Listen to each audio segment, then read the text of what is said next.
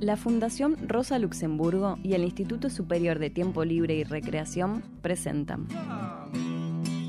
La esperanza verdadera implica mi movimento en la historia actuando para rehacer el mundo.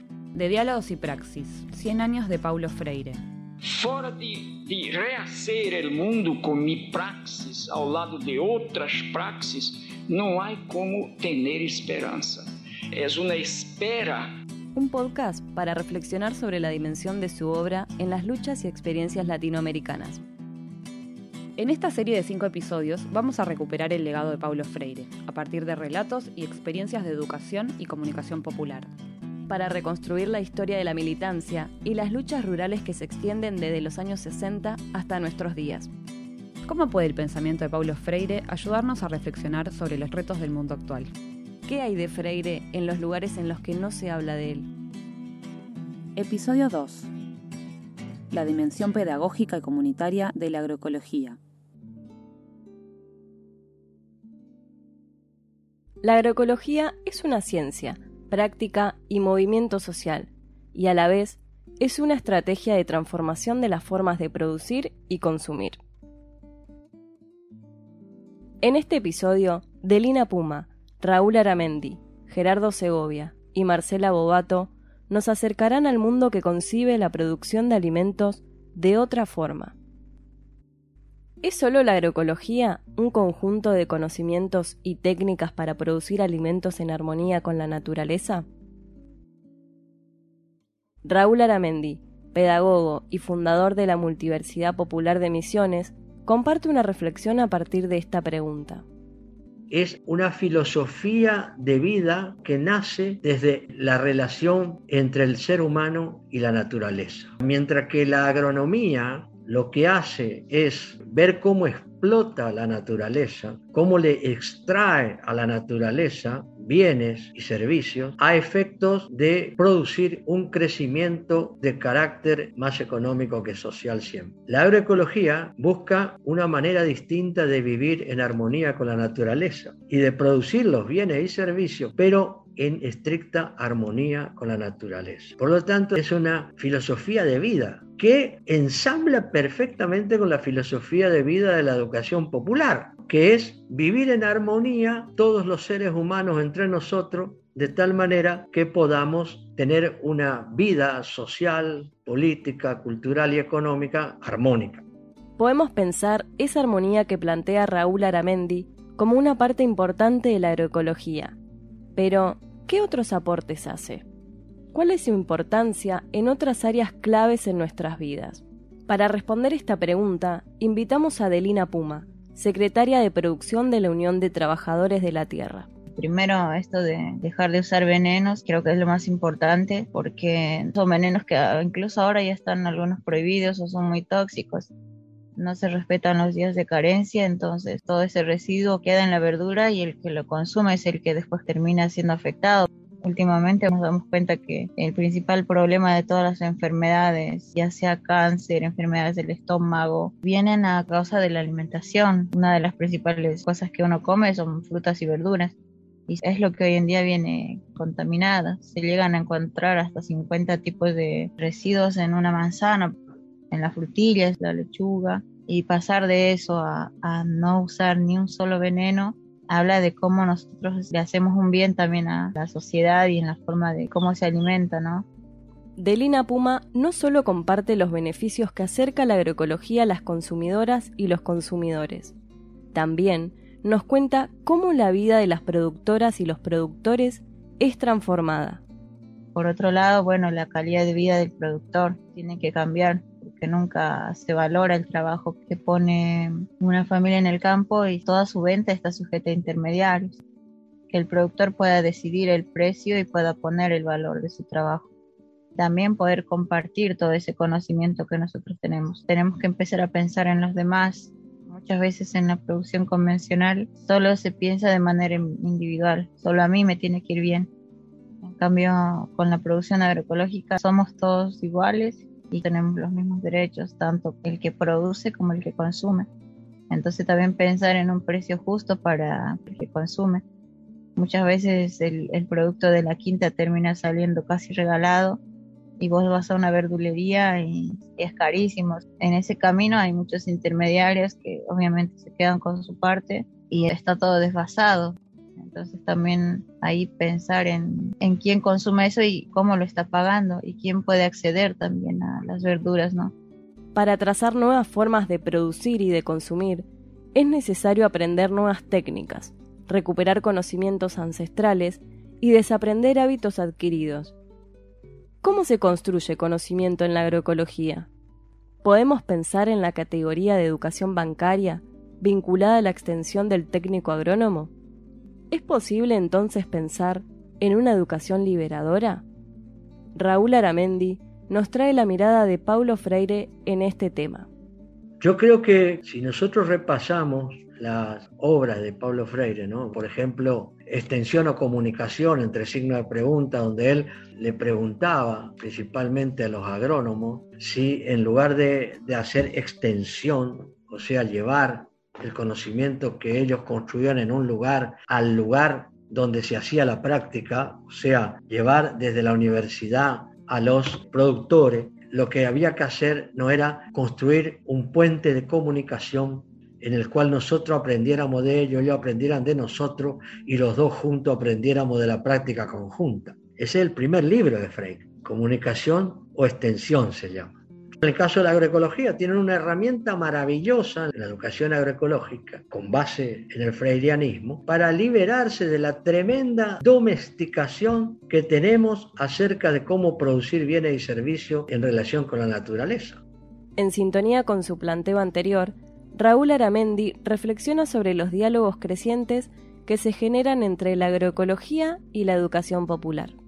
La agroecología ha sido un fenómeno exponencial que ha nacido y ha crecido enormemente en los últimos años, ¿no?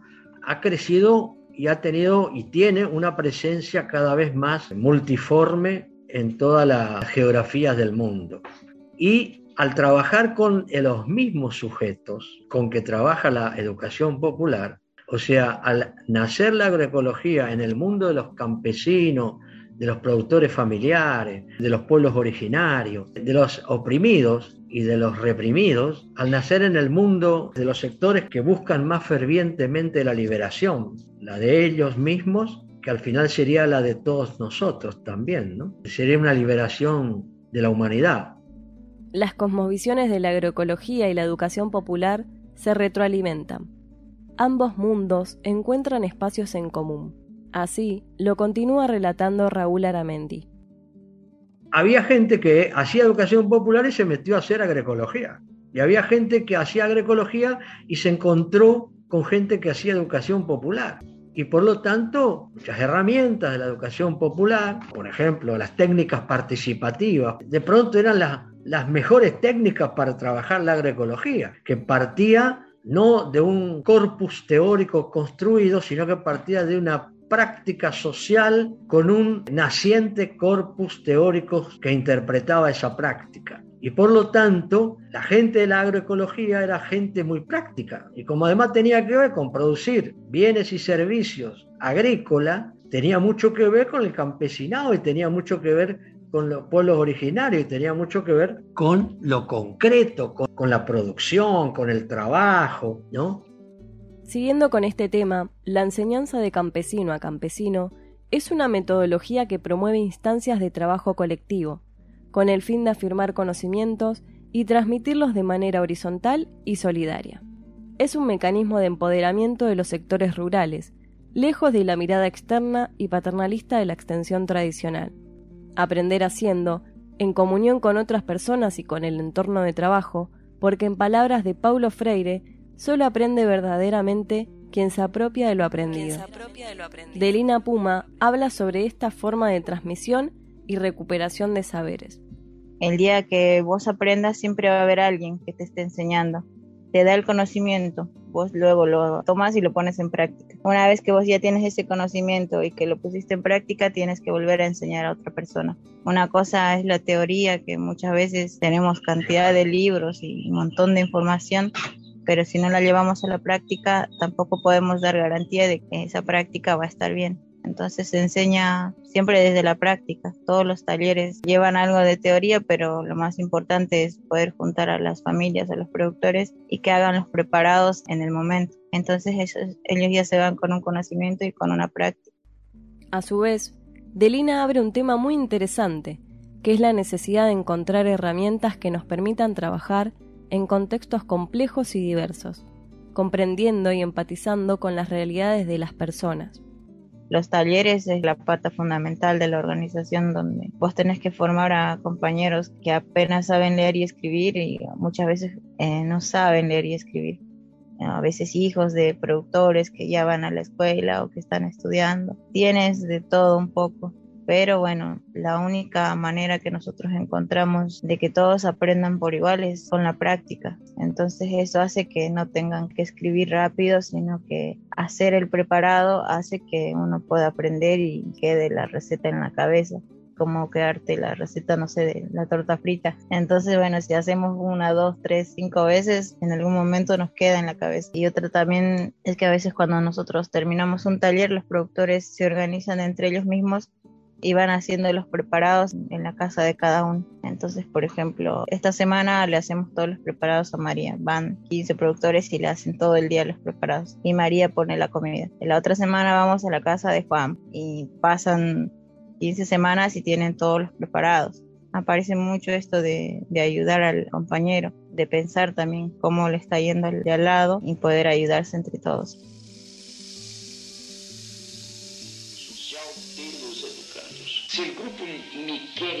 Escutar, não puedo negar-lhe minha voz. Pero em seguida, eu demonstro que necessito também de sua voz. Minha voz não tem sentido sem a voz do grupo. E lo evito e lo desafio. O ponto de partida da educação está no contexto cultural, ideológico, político, social dos educandos. O educador é também um artista ele rehace o mundo, ele rediburra o mundo, repinta o mundo, recanta o mundo, redanza, redanza.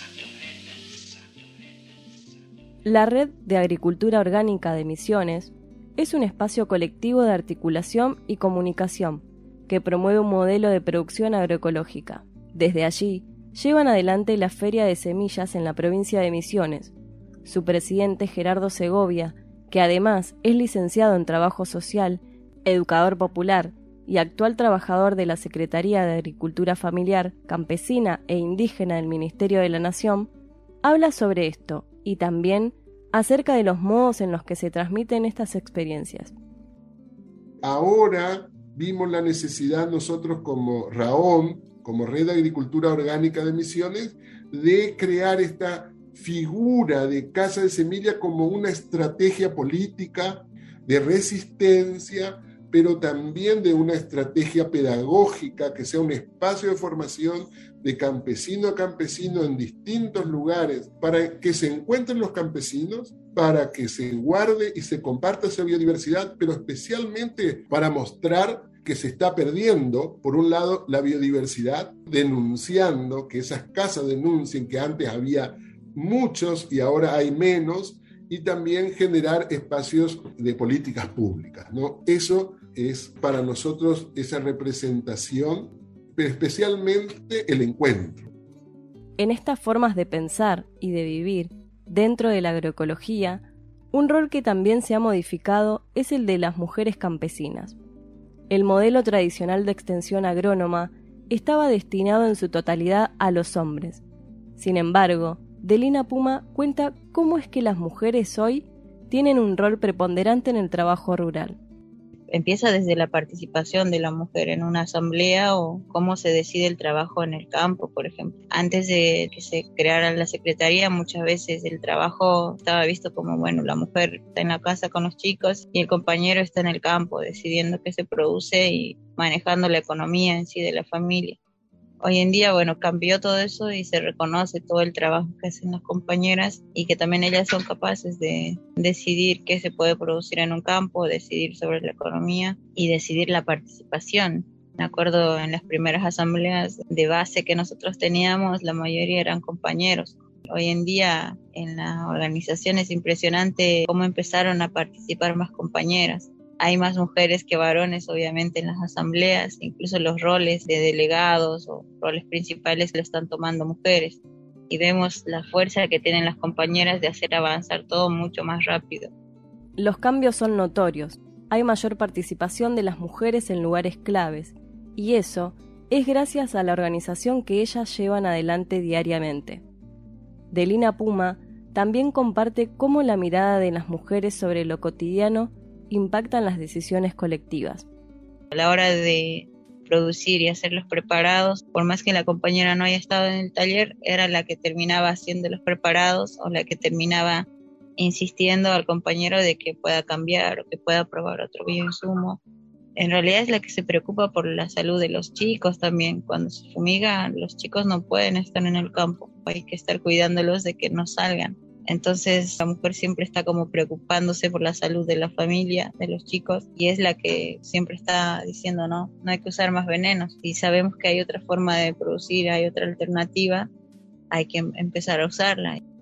Marcela Bobato, médica pediatra, especialista en medicinas alternativas y fundadora del movimiento de salud Lai Crimpo, también nos da su mirada sobre este tema. Todos estos movimientos nacen porque las mujeres vimos otra cosa.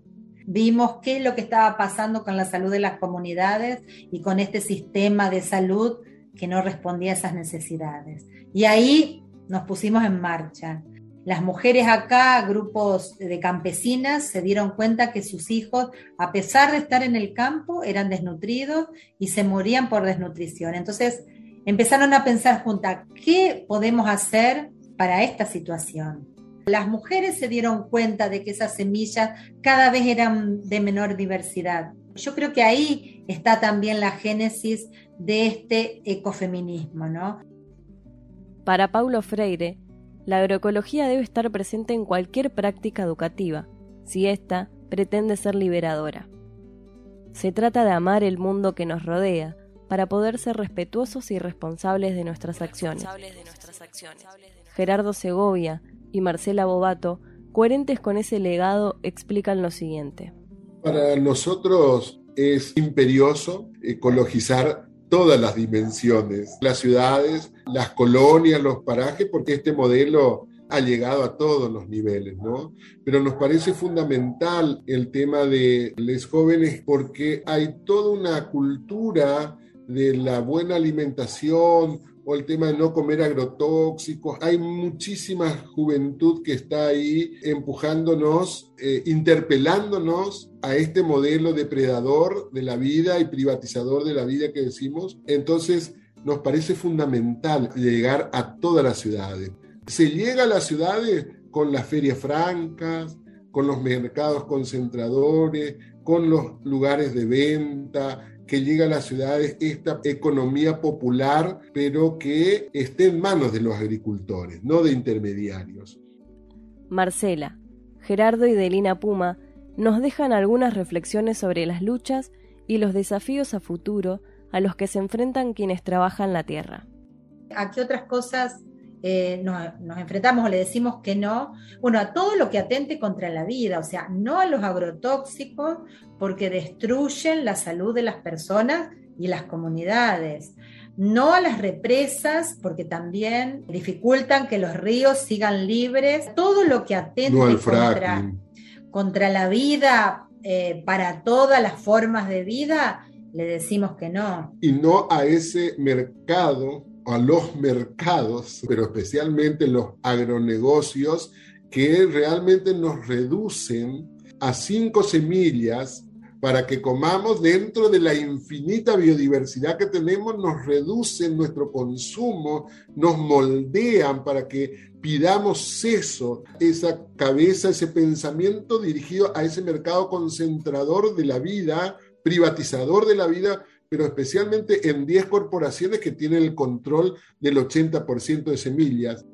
El principal aprendizaje yo creo que es el cambio por el que atraviesa cada persona y cada familia, cambio de vida y entender que bueno, no sos solo vos, sino que somos muchos y que hay que ayudarnos entre todos, solos no, no llegamos a ningún lado. y el desafío grande que tenemos es, bueno, empezar a reproducir la agroecología en cantidad. Hay un avance grande en los últimos cuatro años desde que nosotros estamos, pero no llegamos al total.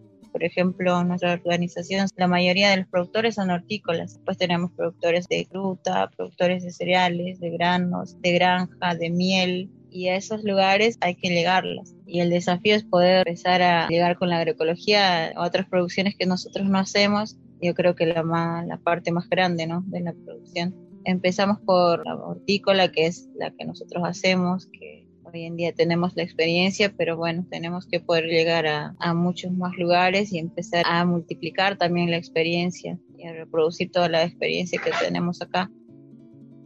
Como vimos a lo largo del podcast, la dimensión pedagógica de la agroecología implica reformular las formas de intercambio comerciales, educativos y sociales. Retoma la idea de lo comunitario como un espacio de solidaridad y de trabajo colectivo. Una propuesta liberadora y de cambios concretos frente a un capitalismo que avanza devastando la economía, la naturaleza y las relaciones humanas. Y las relaciones humanas. Y las relaciones humanas.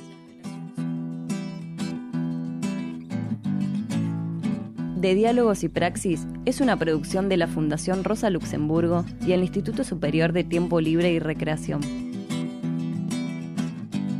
Entrevistas, guion y realización Agustina Gallo, Laura Martín, Luján Olmedo y Leandro Rauschmeier. Ilustraciones, Joana Adamo. Nos seguimos escuchando. Hasta el próximo episodio.